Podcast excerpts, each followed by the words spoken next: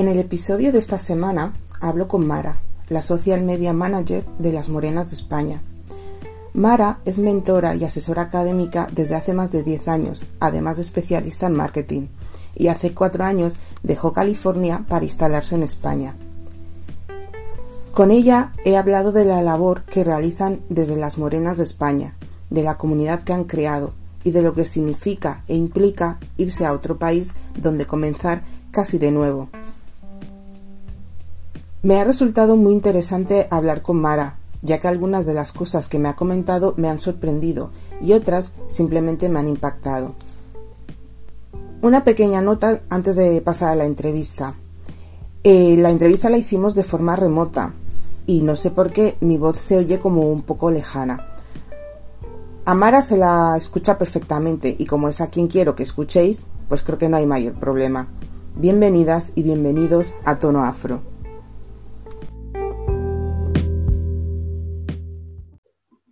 Hola. Hola, Mara. ¿Qué tal? Bien, ¿y tú? Muy bien. Espera, que tengo un montón de cosas aquí. Dame. Bien, un poco cansada, la verdad, pero bien. Mira, voy a ponerme así. Mm, lo siento por la luz, pero mm, es que está entrando un montón de sol. bueno, da igual. Qué suerte, aquí me está lloviendo. Sí, yo vivo en la costa y, se está muy bien ahora mismo, la verdad. Suerte, ahora mismo me da mucha envidia. ¿Hace frío en Madrid? Bastante, sí, bastante. Ya hace bastante frío y ya está lloviendo y dos días ya lloviendo y todavía va a llover más. Así que. Ya ha empezado el invierno. bueno, lo primero, darte las gracias por, por aceptar mi, mi, invitación. ¿vale? Claro que sí. Y nada, que, que, aprecio mucho que me dediques un poquito de tu tiempo. Ya sé que, que estáis muy, muy ocupadas, sobre todo tú, que he visto que has empezado, bueno, o has más bien continuado, pero ya en otro nivel con, con tu, digamos, con tu, no sé si decirlo, tu carrera o tu, el aspecto de tu carrera de como coaching o como mentora. Sí. Entonces, enhorabuena por eso. Gracias, gracias, sí. Es, sí, eh, empecé hace dos meses, empecé un máster también, además encima. Entonces estoy con el máster, con las prácticas, con la nueva empresa. Eh, entonces, un poco de todo, pero bueno, estoy bien y hoy es viernes, así que vamos muy bien. me alegro, me alegro. Eh, bueno, no sé, mm, empecemos a lo mejor un poco por el principio, como yo te escribí, digamos, por las Morenas de España.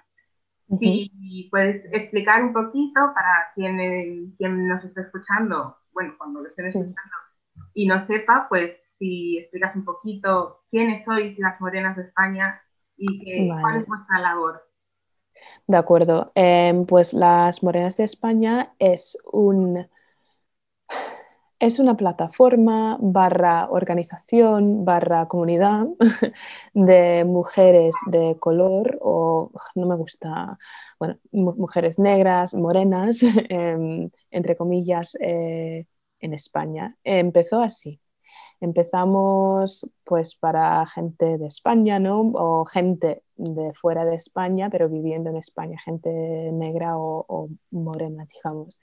Eh, pero ya eh, la empresa, lo que es la empresa de las morenas de España, ha ido expandiéndose un poco y ya hemos entrado en un nuevo sector que es más que nada para la gente que está viviendo fuera, viviendo en su país natal, eh, por ejemplo en Estados Unidos, en Inglaterra, donde sea, y que quieren pues, salir de, de su país y venir a vivir a España o ya estamos en, en, muchos países, entonces ya no, no somos las morenas de España, somos las morenas del mundo. Tenemos a un montón de gente de, que están, bueno, son de, yo qué sé, de Estados Unidos, pero están viviendo en Portugal, en Alemania, en China.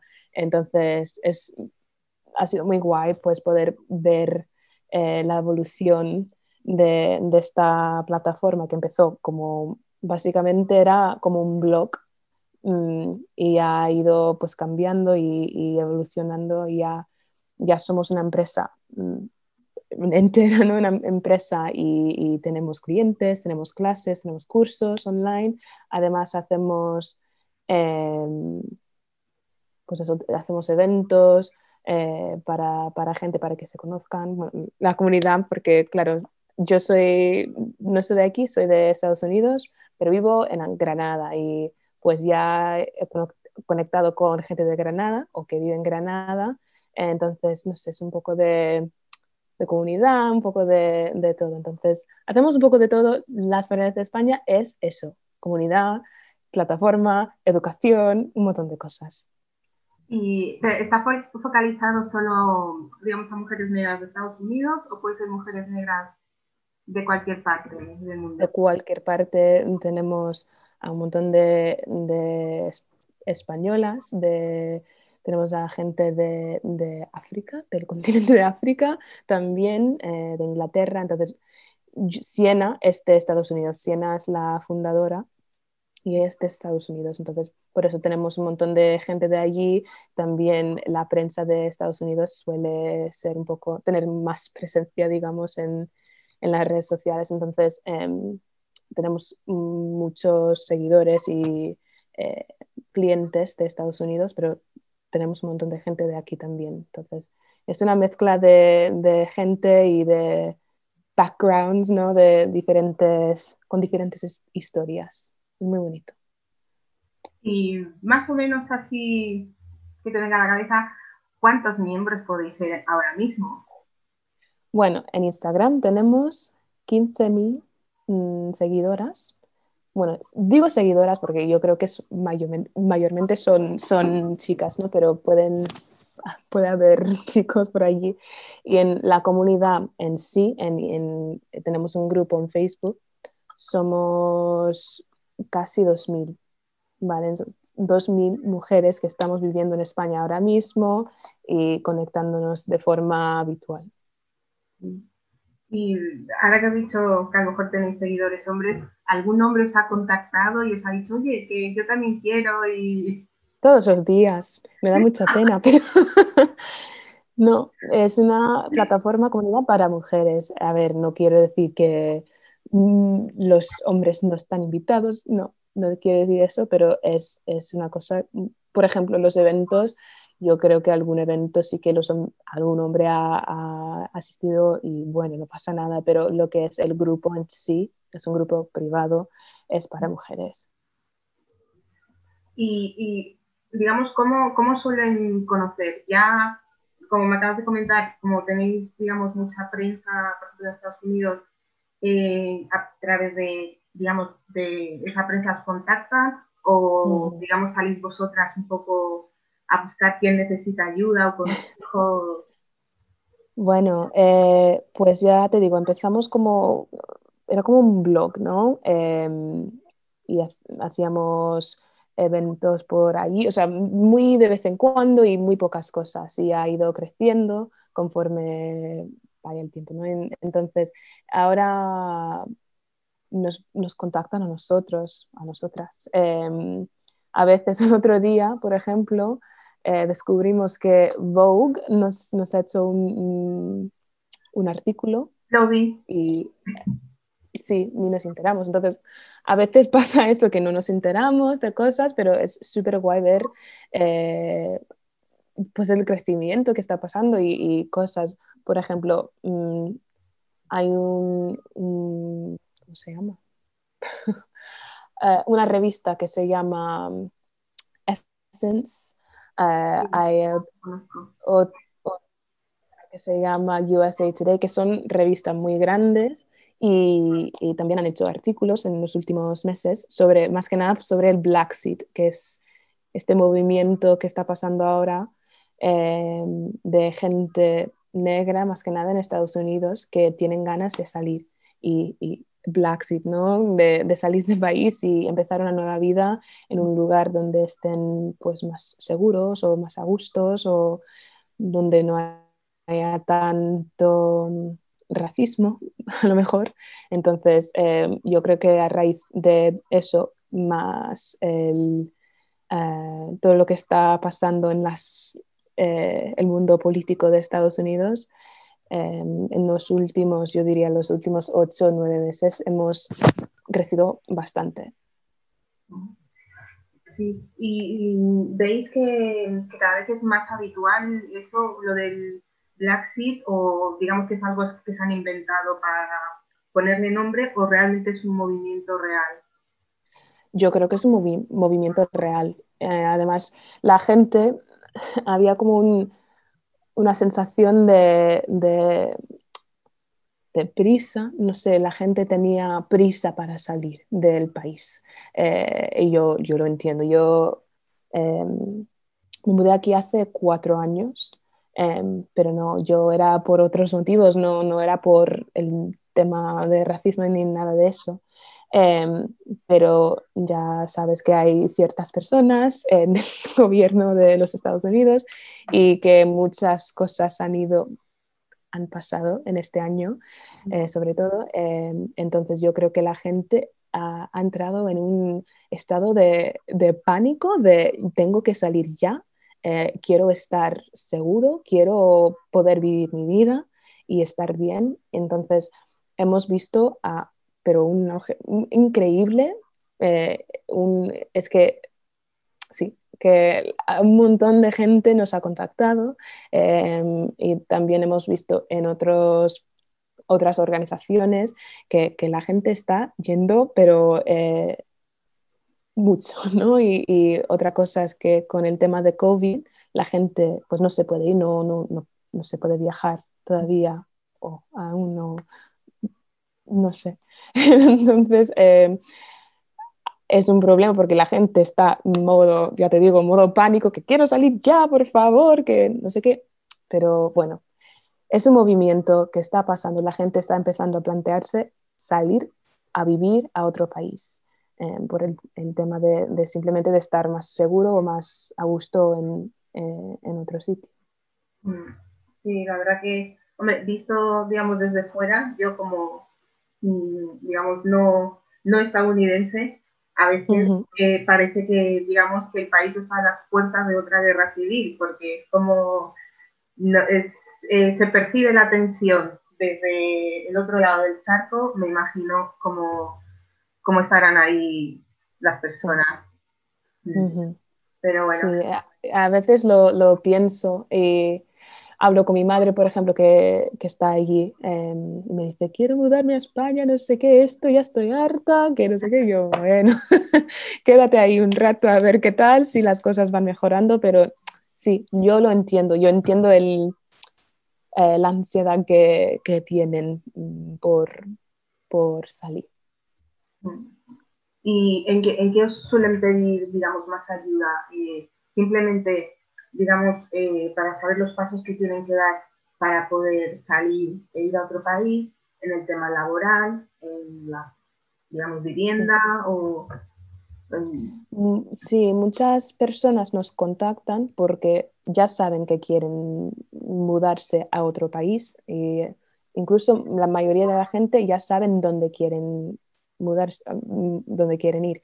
Em, pero yo creo que lo que más preocupa, a la gente es el tema laboral, que sí, claro, puede salir del país, pero el dinero de dónde va a venir. Entonces, eh, no, lo que hacemos y lo que hace Siena, que la fundadora que te mencioné antes, ella pues es especialista, me gusta decir que es especialista en el trabajo a distancia, trabajo remoto. Entonces ella eh, pues ayuda con el tema laboral, ayuda a la gente a encontrar oportunidades laborales para que puedan, eh, trabajar desde casa o desde cualquier sitio y ganar dinero y poder vivir una vida flexible y pues para poder mudarse a cualquier lado, básicamente.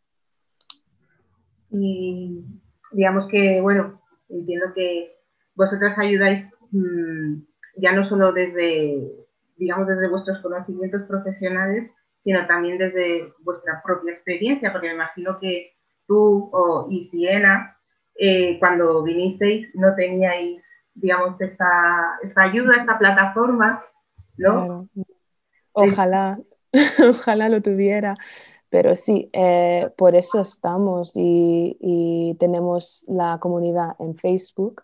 Entonces, mm, lo que suele pasar es, por ejemplo, hay grupos de madres solteras, por ejemplo, y las madres solteras hacen un mini grupo dentro del grupo y se ayudan entre ellas. Hay algunas que ya están aquí en España o viviendo en otro país o ya han hecho la mudanza y hay algunos que están en el... Em, eh, planeando su mudanza o planteándose irse. Entonces están, hay un montón de personas en diferentes eh, lugares y diferentes momentos en sus vidas y es una plataforma, una comunidad para básicamente para ayudarse, para, para mm, utilizar nuestra experiencia, no solamente mi experiencia ni la de Siena, sino la de todo el mundo Em, y ayudarnos entre todas. Y, es que te escucho y si no me dices que eres de Estados Unidos, me creo que eres española, porque tienes muy, muy, muy, muy, muy buen acento. Y, ¿cómo, ¿cómo, te dio por, eh, digamos, aprender castellano? ¿Qué sabías tú de, de, España antes de, antes de venir? O... no, soy de California, entonces allí se habla español. Bueno, yo no, no sabía español cuando vivía allí, pero sí que lo había escuchado ¿no? un montón porque eh, antes, antiguamente era, formaba parte de México y tal, entonces, no sé, tenemos mucha influencia mexicana. Entonces ya estaba familiarizada con el idioma, pero no, no lo hablaba. Entonces, cuando me mudé a a España, pues me, me, puse a estudiar, pero bien, ¿no? Y, eh, pues yo quería aprender bien, quería perder mi, mi, acento, ya sé que tengo un poco de acento y a veces me equivoco, pero bueno, son cosas que no, no puedo evitar. Em, pero eso, que quería hacerlo bien y lo intenté hacerlo bien y yo creo que lo hice. Ya tengo el C2 de español, y ya está, no, no tengo nada más que decir que me ha salido así. ¿Pero tú sabías algo de España antes de, venir? Algo sabía, sí, algo, algo sabía. Me, sabía que me gustaba, que era un país, a ver, yo sabía, lo típico, ¿no? Lo de bullfighting y, y, flamenco. Y sí, flamenco, y banderas. Eso, eso. Y pues nada, cuando yo iba a venir por un año solamente y nunca volví a Estados Unidos. Entonces vine, vine a Barcelona em, a estudiar y luego me cogieron en una empresa eh, y empecé a trabajar y, eso, que nunca volví. Así que está aquí en España, yo creo que me voy a quedar, que me gusta mucho. y en general, bueno, porque tú has aprendido muy bien castellano, pero en general cuando la gente se, digamos, sale de Estados Unidos o se va a otro país, no tiene por qué ser solo España, Portugal, Francia, Italia, lo que sea, la barrera lingüística es algo que les preocupa mucho o es como ellos dicen, bueno, ya cuando lleguemos ahí, como todo el mundo habla inglés, nos entenderemos, o es algo que asusta. Em, el otro día eh, estuve hablando con un grupo de mujeres em, que está haciendo un curso nuestro, em, se llama Master Your Move Abroad, ¿no? que están ahora en, el momento de planear su viaje, su, mudanza. Eh, entonces estaban hablando del tema del idioma y era algo que lo que yo he observado eh, que es algo que sí está ahí como una preocupación, pero el tema del dinero, el tema de la mudanza, la gestión de la mudanza, mm, trabajo, mm, encontrar casa, todo eso, creo que preocupa más. Ya yo creo que en España es que si van a Barcelona o a Madrid, pues la gente sabe inglés. no quiere decir que, estoy de acuerdo con eso, ¿no? Que yo creo que sí que hay que aprender eh, español, pero eh, yo creo que es algo que como que toma, que está como en el fondo, que sí, que tengo que aprender, pero tampoco se preocupan tanto por eso. Bueno, hablando inglés la gente, pues, o por lo menos un poco, como... Un poco, sí, a ver, yo creo que yo ya estoy viviendo en Andalucía y, y yo veo que la gente, si no saben hablar bien, bien, saben, pues se defienden y, no sé, yo creo que más o menos pueden. Entonces, no sé, yo creo que hay que aprender el idioma del, del país eh, en el que estás, pero sí, en el caso de España eh, tenemos la suerte de que la gente pues habla un poco de inglés. Y hablando otra vez del caso de España, ¿qué es lo que más, esto así un poco por curiosidad, qué es lo que más suele chocar cuando llegan a España? Cuando, porque ellas están, digamos, mientras preparan el viaje, todavía están aquí en Estados Unidos y bueno, eh, y, y, ya una vez que llegan aquí, ¿qué es lo que más les choca o qué les cuesta? Yo diría el horario. Mm. Es, algo un poco, es diferente, es distinto al, nuestro. por ejemplo, solemos cenar sobre las cinco y media, seis de la tarde y aquí eso es como la, merienda, ¿sabes? Entonces es un poco, yo creo que es, es chocante para nosotras, ¿no? Para pues tener que ajustar nuestro horario interno y no sé, yo creo que eso es lo más chocante. Em, hay otras cosas como el idioma, por ejemplo, em, también la cultura, pero no en plan mal. Eh, eh, son cosas buenas, yo creo, yo, yo siempre he visto que son, son cambios buenos, pero es, a veces cuesta acostumbrarse ¿no? a, a, nueva, a una nueva cultura, a nuevas maneras de vivir. Entonces, ya, yo creo que más que nada es eso, la cultura y, el horario. Pero bueno, que, que, no es algo malo, simplemente que es algo que, que cuesta un poquito. Y, y, algo que encante, que sea como, ay, esto me ha encantado. Si me vuelvo a Estados Unidos, me lo voy a llevar conmigo. Algo, una costumbre, una comida o... Sí, yo creo, bueno, la gente habla mucho de, de los parques y parece una tontería porque... Sí, eh, pero la gente, los niños salen y, van al parque y juegan en el parque y los abuelos se, bueno, ya no tanto, pero antes pues se sentaban en, en los bancos por allí, de por allí y hablaban y no sé, el parque es como un centro social de, de un barrio y Em, una de, nuestras seguidoras em, nos contó el otro día que, se, puso a llorar cuando nos contaba que su hijo estaba jugando en el parque y estaba solo, a ver, solo que no, estaba, no, iba acompañado por un padre y que su hijo podía estar solo en el parque jugando con otros niños y, ella sabía que estaba bien. Eso en los Estados Unidos no pasa, no puedes dejar a tu, niño eh, jugar en el parque solo, no es un país seguro, no puedes estar, ¿sabes lo que te digo? Entonces es una cosa, sí, súper random y no tiene nada que ver con nada, pero sí eh, el hecho de tener espacios seguros y donde los niños pueden ser niños y los padres no tengan que mm, preocuparse por la seguridad de, sus hijos es algo muy especial. Sí, pero no es ninguna tontería. A ver, yo lo doy por hecho, porque yo como madre, que tengo dos niñas, yo doy por hecho que en todas las partes del mundo los niños tienen un espacio para jugar. Pues yo a mis hijas las llevo al parque, yo estoy vigilando otras mamás que nos conocen, ¿no? te conoces un poco con las otras, porque si son del cole, vais a jugar al mismo sitio, si son vecinas, vais a jugar al mismo sitio. Y es como, es más, si tú le pierdes de vista, otra mamá te dice, está por ahí, claro.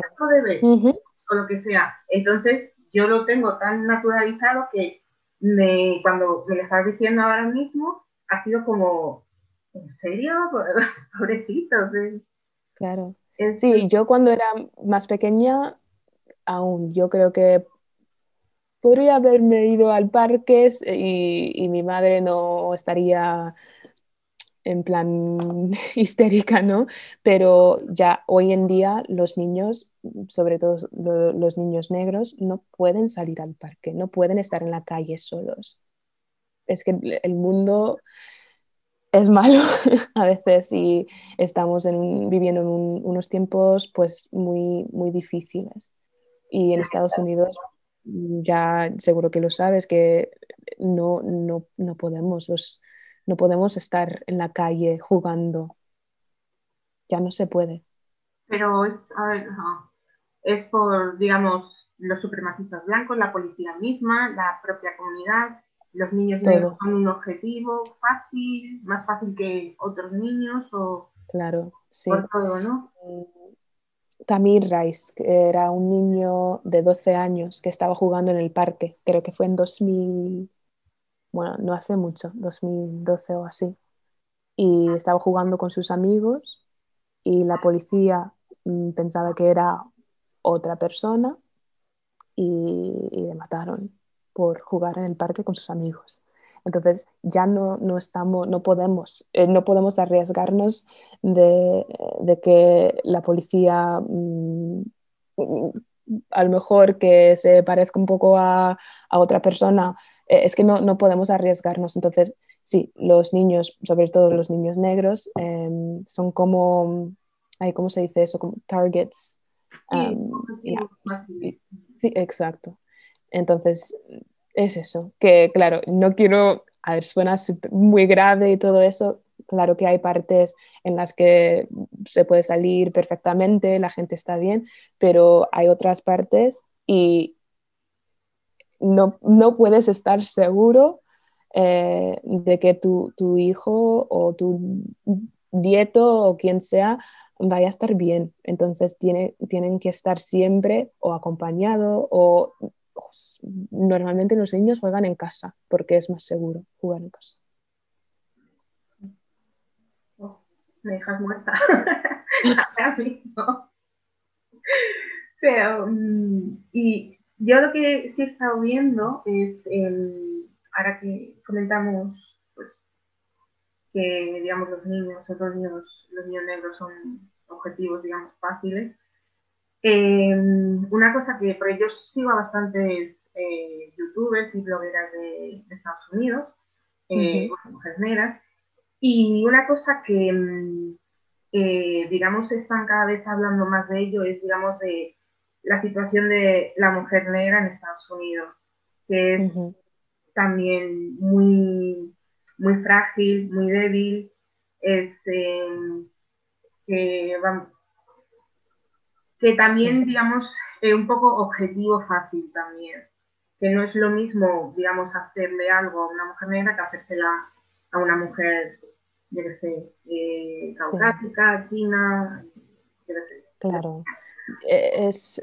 una cosa complicada también. Yo le estaba hablando a alguien sobre esto el otro día, que las mujeres negras tenemos que trabajar el doble para conseguir la mitad de lo que consigue una mujer u hombre eh, no negro. Entonces, claro, también los latinos, los asiáticos también tienen dificultades y menos privilegio, pero las mujeres negras eh, estamos en una situación muy complicada porque tenemos que ser las fuertes, tenemos que mm, trabajar, tenemos que ser las más guapas y ¿sabes lo que te digo? Que estamos...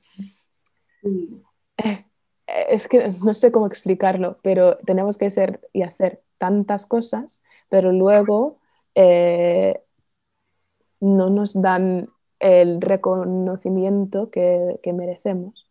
Y, por ejemplo, eh, no sé cómo estará ahora el tema del sueldo, la diferencia en sueldo de un hombre blanco y una mujer negra, pero la última vez que lo vi fue como la mujer negra eh, gana 60 céntimos por cada dólar que ganaba el hombre blanco.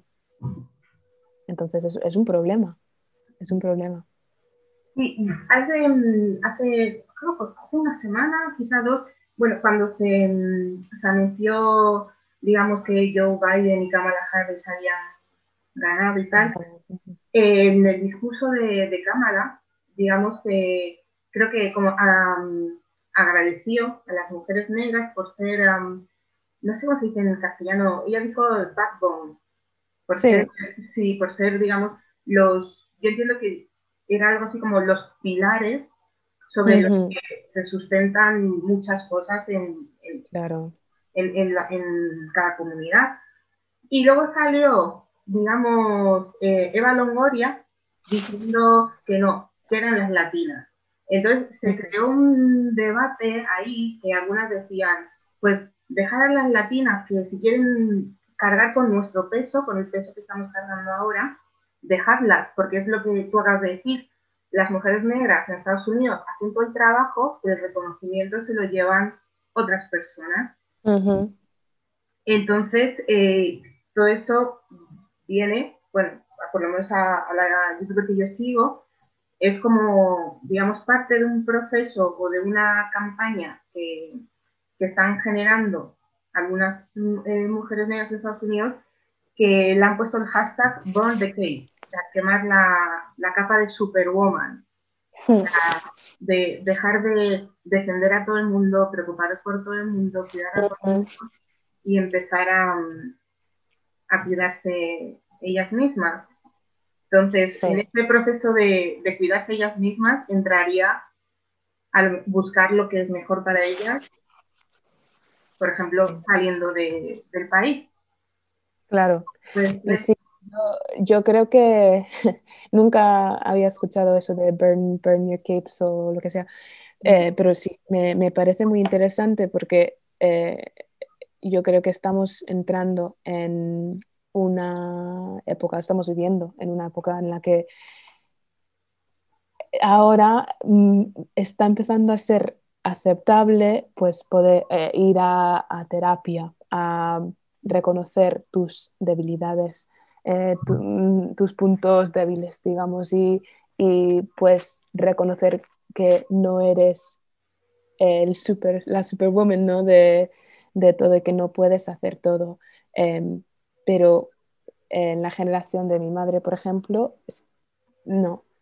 Entonces yo creo que es un movimiento muy bonito porque nosotros, nosotras tenemos que cuidarnos. Si no nos cuidamos, ¿quién lo va a hacer?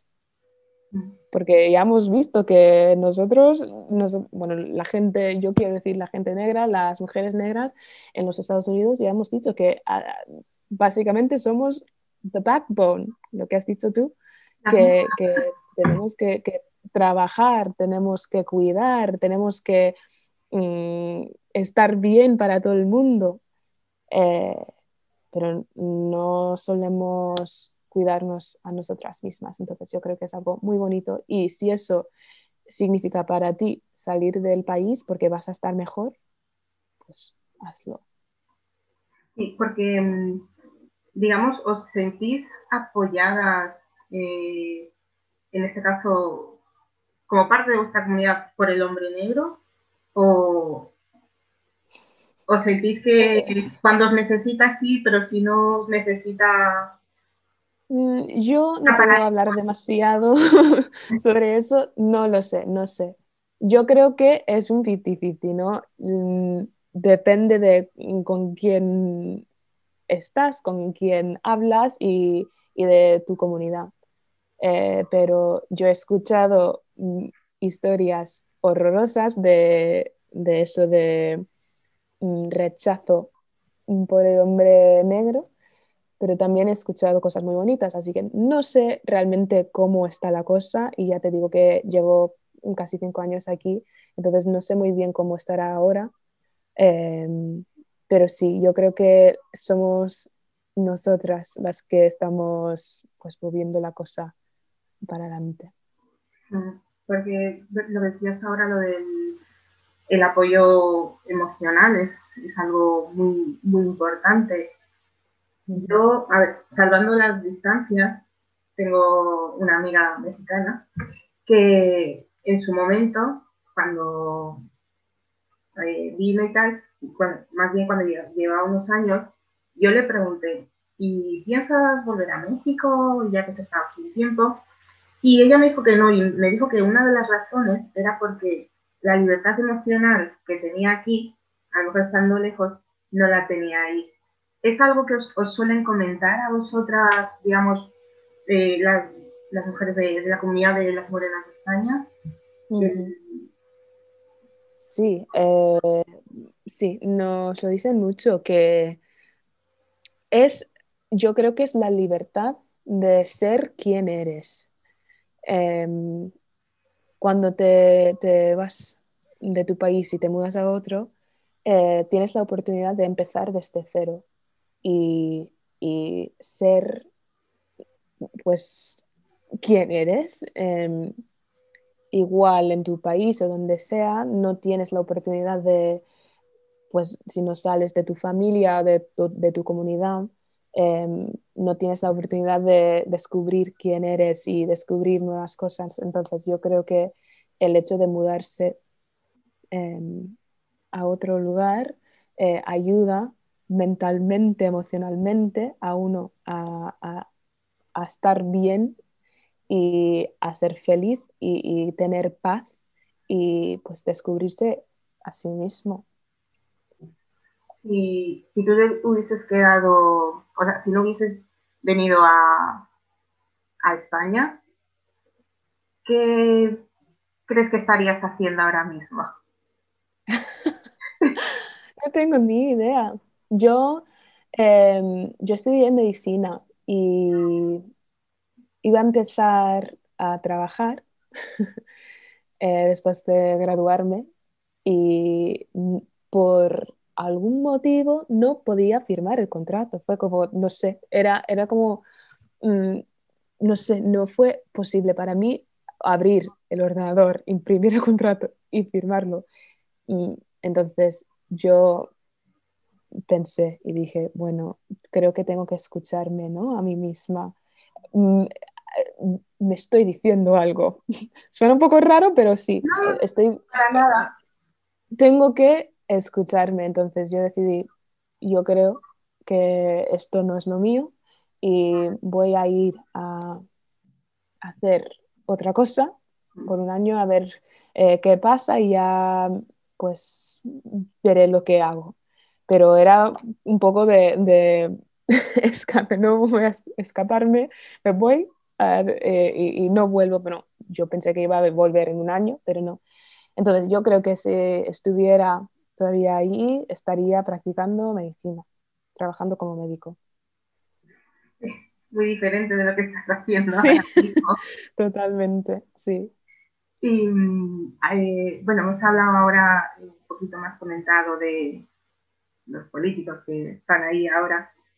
¿Cómo, cómo has vivido tú o habéis vivido vosotras como comunidad eh, todo lo que ha pasado y lo que está, lo que sigue pasando ahí, como desde la distancia, ¿cómo, cómo lo vivís?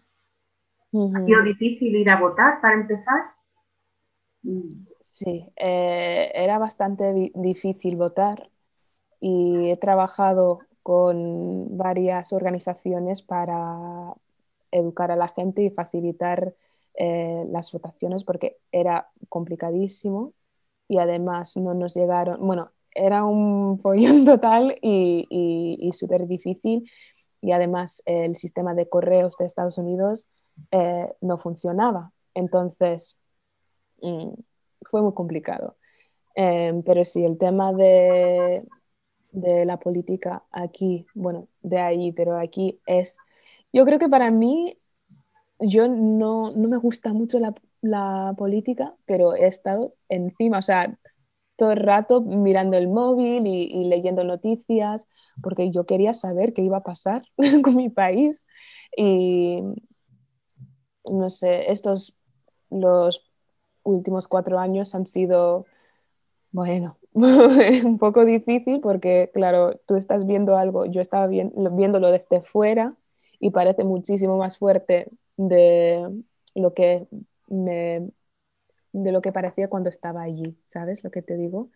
Ahora lo estoy viendo en plan, mm, lo veo mejor y lo veo como más holísticamente. Estoy viendo todo el país y cómo afecta eh, la política de los Estados Unidos a todo el mundo, literalmente a todo el mundo. Entonces, fue, estos últimos meses he estado muy, muy alerta con el tema de, del Trump y, las elecciones. Y eso, que sí que ha sido muy difícil eh, votar, ha sido difícil eh, conseguir información mm, útil y verdadera. Em, pero bueno, por lo menos ha salido bien de momento, a ver si, estos días, bueno, estos días, meses, años van eh, mejorando las cosas. No lo sé.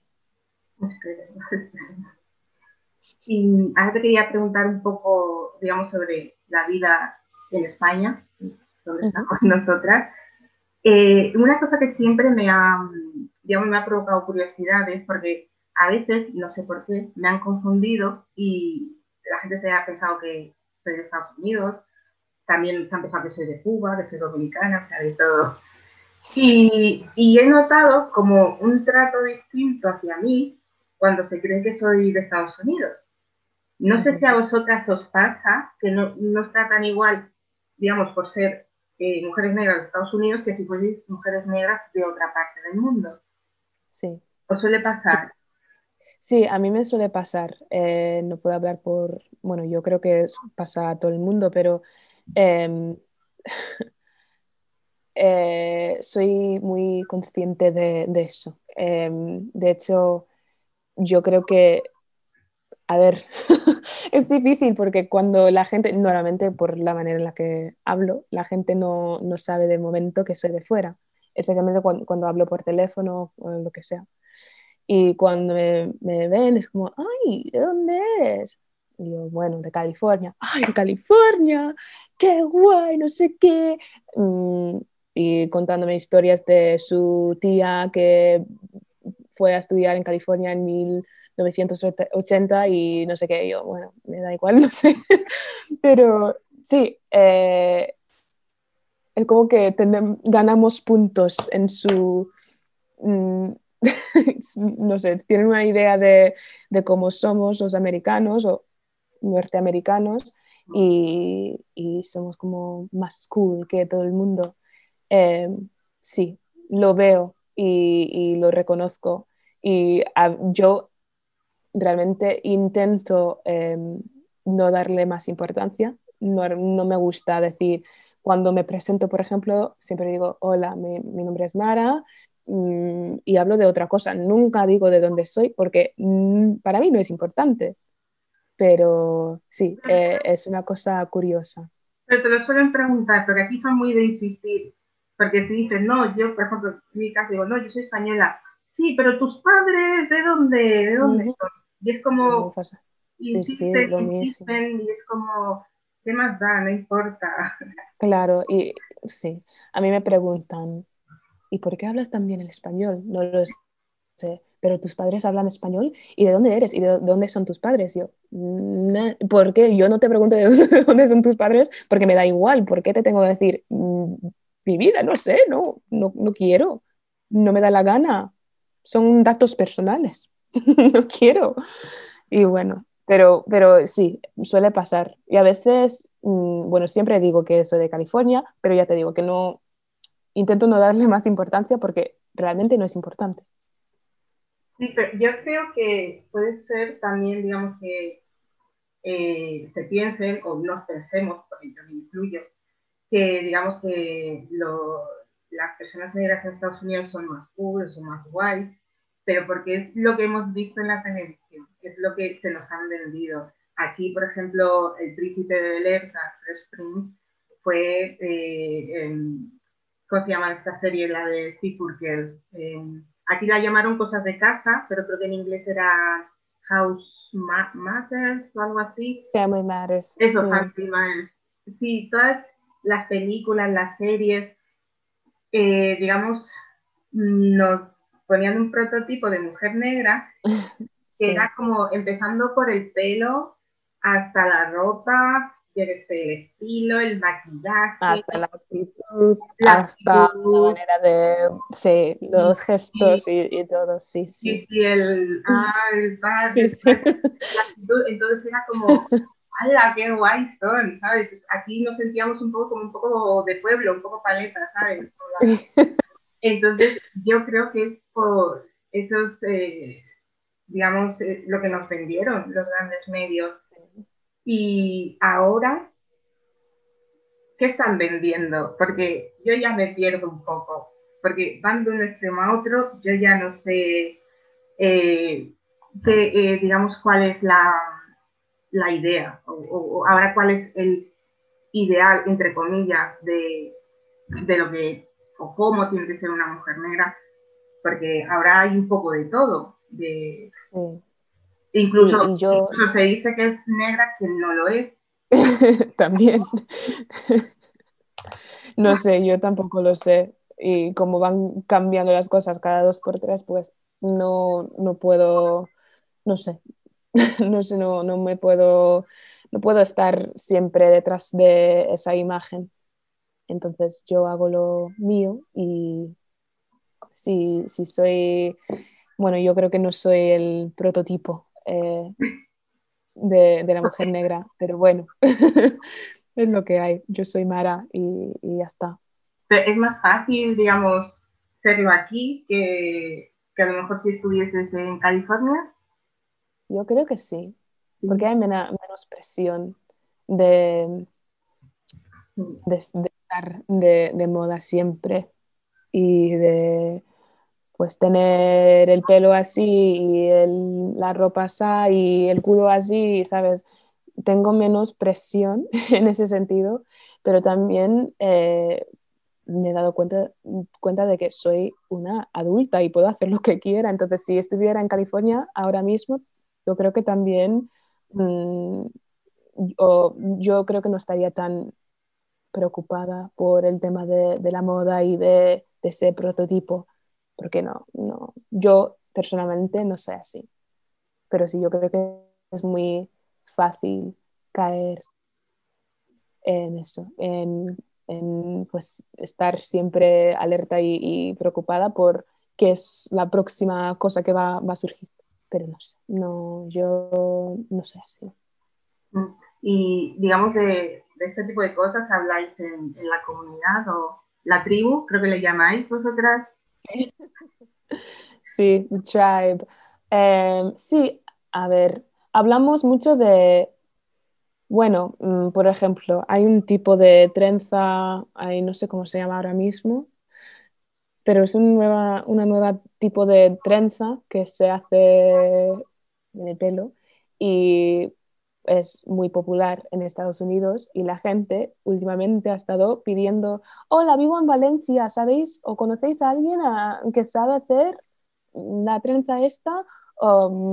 o, hola, vivo en Barcelona, estoy buscando a alguien, o yo las hago, mm, alguien quiere, ¿sabes? Entonces es como, mm. intentamos mantener ese, bueno, esa cultura, nuestra cultura, pero no sé, son cosas diría que son cosas como leves, como trenzas en el pelo, mm, ciertos tipos de maquillaje, por ejemplo, ¿dónde encuentro un maquillaje mm, foundation para, mi piel oscura? Eh, son cosas así, pero no creo que sea demasiado importante para nosotros. Y mm, eh, bueno, ya creo que estoy, estoy, robando mucho tiempo, pero llevamos aquí una hora. Entonces, eh, sí.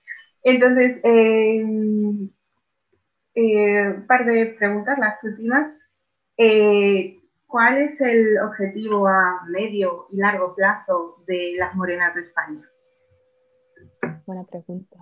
Em, yo creo que queremos seguir creciendo y algún día creo que seremos eh, las morenas del mundo, porque ya te digo que tenemos a, mujeres de todas partes que se quieren ir a todas partes. Entonces yo creo que queremos crear como mini comunidades entre cada, o dentro de cada país y que sean las morenas de tal país, ¿no? Y queremos eso, pues que todo el mundo eh, tenga su comunidad y que estén bien y que se sientan identificados, identificadas, ¿no? En donde estén. Y nada, también yo creo que vamos a hacer más eventos cuando se pueda reunir gente. Em, y antes hacíamos un montón de eventos en Madrid, en Barcelona, en Granada, en Valencia, pero ya, ya no se puede. Así que cuando se pueda, vamos a hacer más eventos, igual un viaje de voluntariado o algo así, algo, no sé, interesante y no sé, ya, ya veremos viendo, porque ya te digo que empezamos haciendo una cosa, seguimos haciendo esta cosa, pero también hemos ido evolucionando y cambiando, entonces mm, a ver lo que pasa en el futuro y sí, eso será como una sorpresa para todas. Y la última pregunta, sé que eh, Siena ha comenzado podcast, entonces eh, quería saber, es porque todavía no me ha dado tiempo a escucharlo, lo siento todavía, pero prometo que lo voy a escuchar. Eh, ¿Es en inglés o en castellano? Lo digo por quien quiera escucharlo, yo porque controlo inglés un poco, pero... Sí, es en inglés, pero yo creo que va a hacer em, unas entrevistas en castellano. Entonces va a ser en plan, no diría mitad, mitad, pero sí que mayormente va a ser en, inglés. Mm, pero ella también habla castellano perfectamente y, tiene un montón de gente, de invitados que, son, que hablan español. Entonces yo creo que van a, van a ver, va a haber como una mezcla de los dos idiomas. estaré pendiente, estaremos pendientes. Sí. Pues Mara, muchísimas gracias por tu tiempo. gracias. Ha sido muy agradable charlar contigo. Estoy deseando mm, que podáis organizar algún evento para ir y charlar más detenidamente contigo, con Siena y cara a cara, porque ahora yo en Madrid o en Granada, pues no, no, no, no es tan, no sé, tan, tan personal, no es tan... Claro entonces, pero, pero bueno, muchísimas gracias. Eh, ya sabes que yo sigo a la comunidad de España desde hace un montón de tiempo y, espero ser testigo de, digamos, de vuestro crecimiento a nivel mundial. La verdad, porque hacéis una labor muy, muy buena. Muchas gracias. Muchísimas gracias. A ti, Mara. Hasta luego. Adiós. Adiós. Thank